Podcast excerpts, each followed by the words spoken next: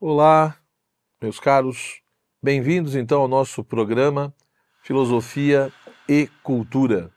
Hoje nós começamos aqui uma série de reflexões, de formações que com certeza irão ajudar profundamente na sua formação, na sua visão de mundo, no seu modo de pensar, de analisar as coisas.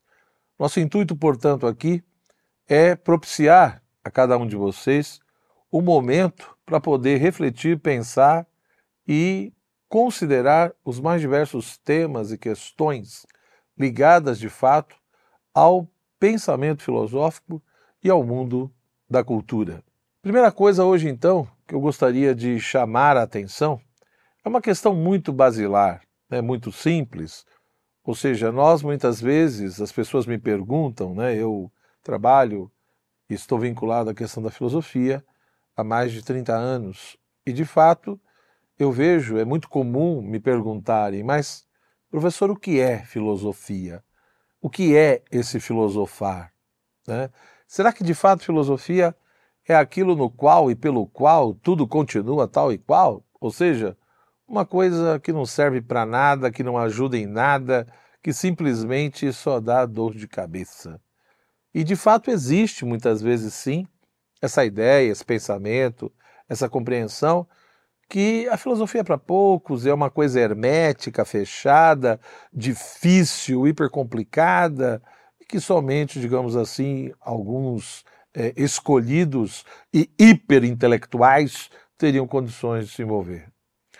Bom, nós vamos ver que na realidade, óbvio, evidentemente, que a reflexão filosófica ela tem os seus graus de complexidade e os seus desafios, com certeza. Né? Mas também nós vamos ver que ao ignorarmos, né, ou escolhermos ignorar a questão do filosofar e da própria filosofia, isso acaba, digamos assim, é, fazendo com que a gente pague um preço muito alto por motivos que nós vamos ver aqui na sequência né, das nossas aulas, dos nossos programas. Então, toda semana nós vamos estar aqui refletindo, meditando uma determinada temática e espero que de fato isso te ajude, espero que você goste, que você possa aí realmente colocar o seu comentário, as suas sugestões, para que nós possamos toda semana né, estar aí seguindo um caminho, percorrendo todo um, um, um itinerário, digamos assim, repito, que colabore né, na formação da sua inteligência, da sua vontade, enfim, de você enquanto ser humano. Mas você poderia me perguntar, professor, por que, que isso realmente é importante? Em que sentido isso pode me ajudar enquanto ser humano, né, no meu processo, sei lá, formativo, na maneira de eu ver o mundo, a realidade, é, de eu entender as coisas. Ora, no nosso dia a dia, pense nas mais diversas situações, situações comuns, corriqueiras. Né? Imagine, por exemplo, uh, um avô que está ali dentro da sua casa, né?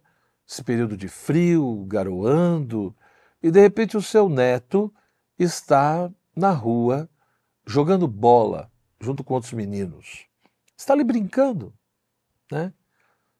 E começa então a garoar, a fazer muito frio, e o avô, preocupado com o neto, sai até a porta e diz: Joãozinho, entre para dentro de casa, senão você vai ficar resfriado, você vai ficar gripado, você vai ficar doente, né? e a sua mãe vai ficar muito brava. Da mesma forma que às vezes você está ali na sua escola, né, estudando, prestando atenção em algo, e você vira para um amigo, né, uma amiga, e pergunta: Que horas são? E a pessoa responde: São onze e meia da manhã. Ora, nesses dois exemplos, nesses dois casos, o que que isso tem a ver com filosofia? O que que isso tem a ver com filosofar? Em que sentido esses dois exemplos podem nos ajudar nessas questões que eu mencionei aqui. Ora, quando você pega o exemplo do avô que pede para o neto entrar para dentro de casa porque está frio garoando, senão ele vai ficar doente, a fala do avô só tem sentido porque parte-se de um pressuposto de que, de uma certa forma, na realidade, existe uma coisa chamada causalidade. Ou seja, o que o avô está supondo na fala dele, ou o que está pressuposto na fala do avô, mesmo que o avô não tenha consciência disso, é que existe uma coisa chamada causalidade, ou seja, o ficar doente, o ficar resfriado, seria efeito de uma causa, né, que seria a garoa e o frio. Então é a ideia de que a garoa e o frio de fato teria essa capacidade de causar a doença, de causar o resfriado, portanto, de produzir um determinado efeito. Ora, se alguém perguntasse para você o que é a causalidade? O que é causalidade? Me explique, demonstre. Você conseguiria explicar? Você já parou para pensar nisso? Ou você é mais uma daquelas pessoas que acha que tudo é evidente e óbvio na vida? Tudo bem que nós vivemos uma época hoje em que uma grande parte das pessoas não consegue ver nem o óbvio. Então eu não estou dizendo que o, o óbvio, aquilo que é hiper claro, não existe. É evidente que tem coisas que se impõem, né? E são extremamente simples de serem percebidas. Mas será que é tudo Será que tudo na vida é tão claro, tão evidente? O segundo exemplo é a mesma coisa.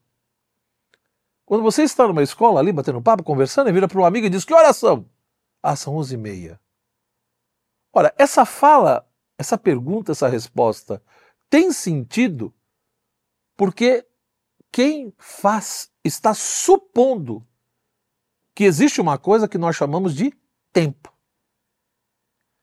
Mas a mesma coisa, se alguém perguntasse para você o que é o tempo, você conseguiria explicar com clareza e detalhes o que é o tempo?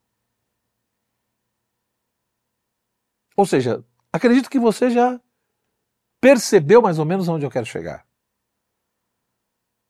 Nós precisamos ter claro que uma coisa é o nosso dia a dia é o nosso cotidiano. E tudo aquilo que envolve a nossa vida no dia a dia. Né? Nós comemos, bebemos, dormimos, trabalhamos, nos divertimos, pagamos contas, resolvemos problemas e tantas outras coisas. Isso faz parte do dia a dia do ser humano, do nosso cotidiano. E esse cotidiano, esse dia a dia, onde nós nos envolvemos tanto, e repito, acontecem tantas coisas e nós fazemos tantas coisas e somos atingidos por tantas coisas. Nós falamos, pensamos, reagimos. Mas, se você parasse para pensar sobre alguns pontos e elementos do seu dia a dia, será que de fato você é, teria condições de expressar um pensamento e uma compreensão extremamente profunda nos mais diversos itens. Né? Quantas vezes no nosso dia a dia a gente vira para alguém e diz: Não, mas isso não é bom. Outro vira e diz: Não, mas isso não é verdade. Mas o que é a verdade? O que é o bem? Meus queridos, isso mostra então que existe, sim, né, o que alguns autores chamam de mundo do trabalho, que no fundo nada mais é do que isso. A correria do dia a dia, o nosso cotidiano, né, que, repito, todos os seres humanos estão envolvidos.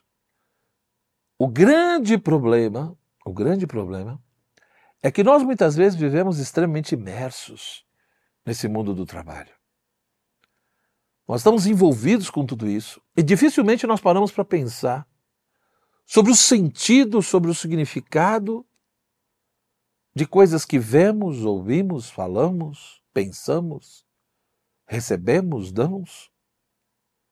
Raramente as pessoas, muitas vezes, transcendem esse mundo do trabalho. Ora, o filosofar, ele quer nos propiciar justamente isso. Não é negar o nosso cotidiano, não é negar a vida comum. Isso é impossível. Todos nós temos as obrigações e afazeres da vida. Isso faz parte da vida de qualquer homem, de qualquer mulher. A questão é reduzir a existência a esse cotidiano. O problema é quando você reduz a vida humana às tarefas né, e sentidos que emergem desse cotidiano, desse mundo do trabalho, das tarefas, dos compromissos. E principalmente quando você não para para pensar sobre a origem desses sentidos, desses significados, dessas suposições ou pressupostos que estão subentendidos nesse mundo do dia a dia, nesse mundo do trabalho. Repito, nós expressamos pensamentos, sentimentos, vontades, emoções, nós transmitimos ideias e conceitos.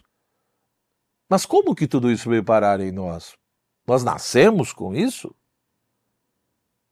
Como que isso foi processado em nós? E assimilado e estabelecido? E mais que isso, muitas coisas que supomos conhecer, muitas vezes usamos termos e palavras que, se alguém pedir para explicarmos, nós não conseguimos.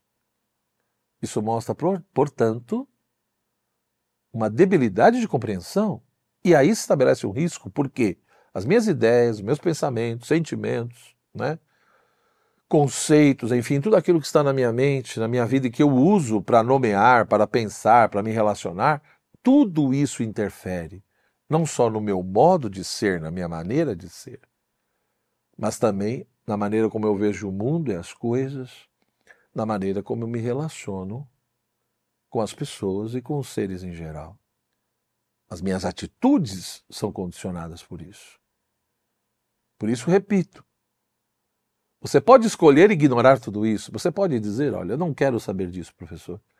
Eu vou viver nesse mundo do dia a dia, do cotidiano, do trabalho, eu vou seguir minha vida, pagar minhas contas, fazer minhas responsabilidades, buscar o que eu quero buscar. Eu não estou muito preocupado em ficar refletindo sobre isso. Tudo bem. Mas o preço a se pagar é alto.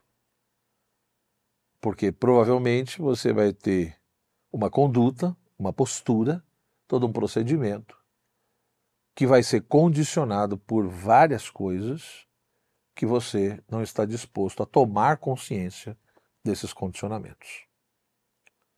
E isso é evidente que pode gerar né, outras consequências. Então, o filosofar, ele procura justamente fazer o quê? Fazer com que a gente transcenda, ultrapasse esse mundo do trabalho esse mundo do cotidiano, do dia a dia. Não porque seja intrinsecamente mal, mas é porque a realidade, a vida, a existência não se reduz a isso. E o sentido, muitas vezes, das coisas, eu também não encontro apenas a partir dessa coisa do cotidiano.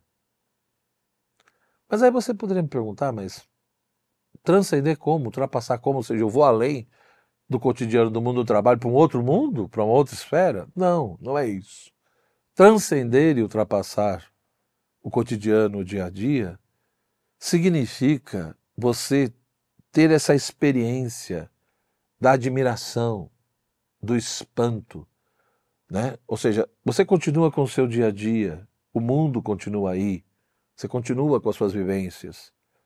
A diferença é que, por intermédio dessa experiência filosófica que começa pelo espanto, pela admiração, você se permite ver aspectos da realidade que você nunca viu, que você nunca valorizou. Então, aquelas coisas que né, sempre estiveram ali, mas que você nunca se deteu sobre elas. Então, transcender esse cotidiano, transcender né, essas vivências do dia a dia, não é ir para um mundo fantasioso, não é para o mundo do além. Não. Eu continuo nesse mundo, continuo nessa vida ligada ao tempo e ao espaço. Porém, eu me permito ver o mundo de uma outra forma, ver a realidade de uma outra forma.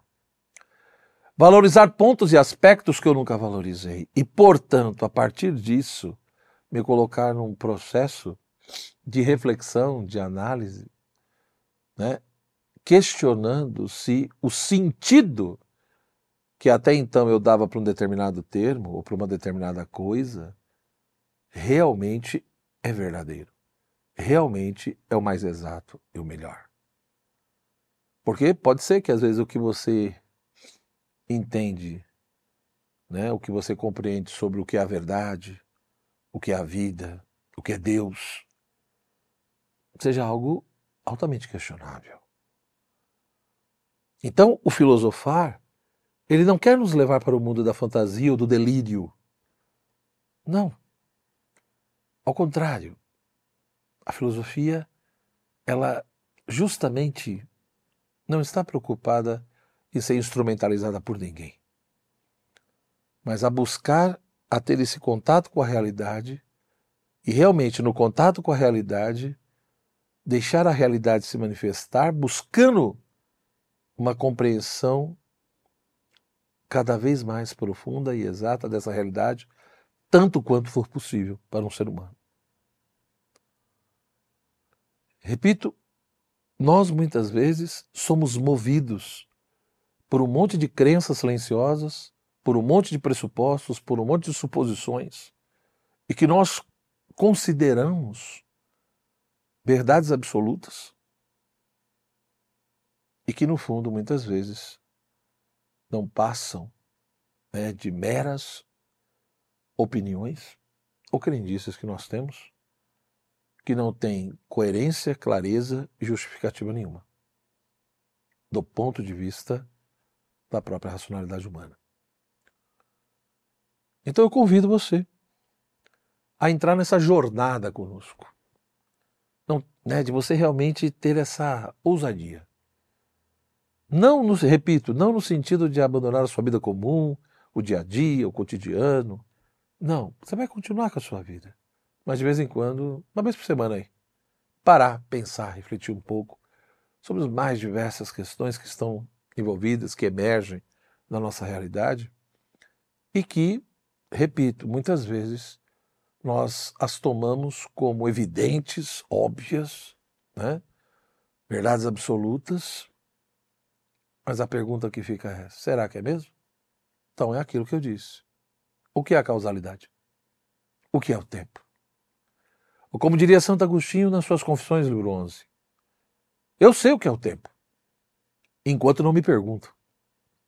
Na hora que me perguntam o que é o tempo, eu preciso explicitar, eu vejo como é difícil responder essa pergunta e como que muitas vezes eu tinha uma compreensão extremamente equivocada do que era o tempo.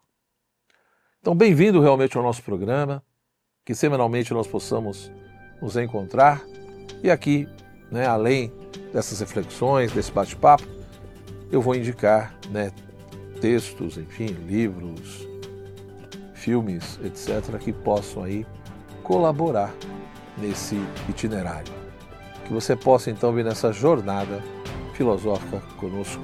Forte abraço, tudo de bom, até a nossa próxima aula. Tchau, tchau.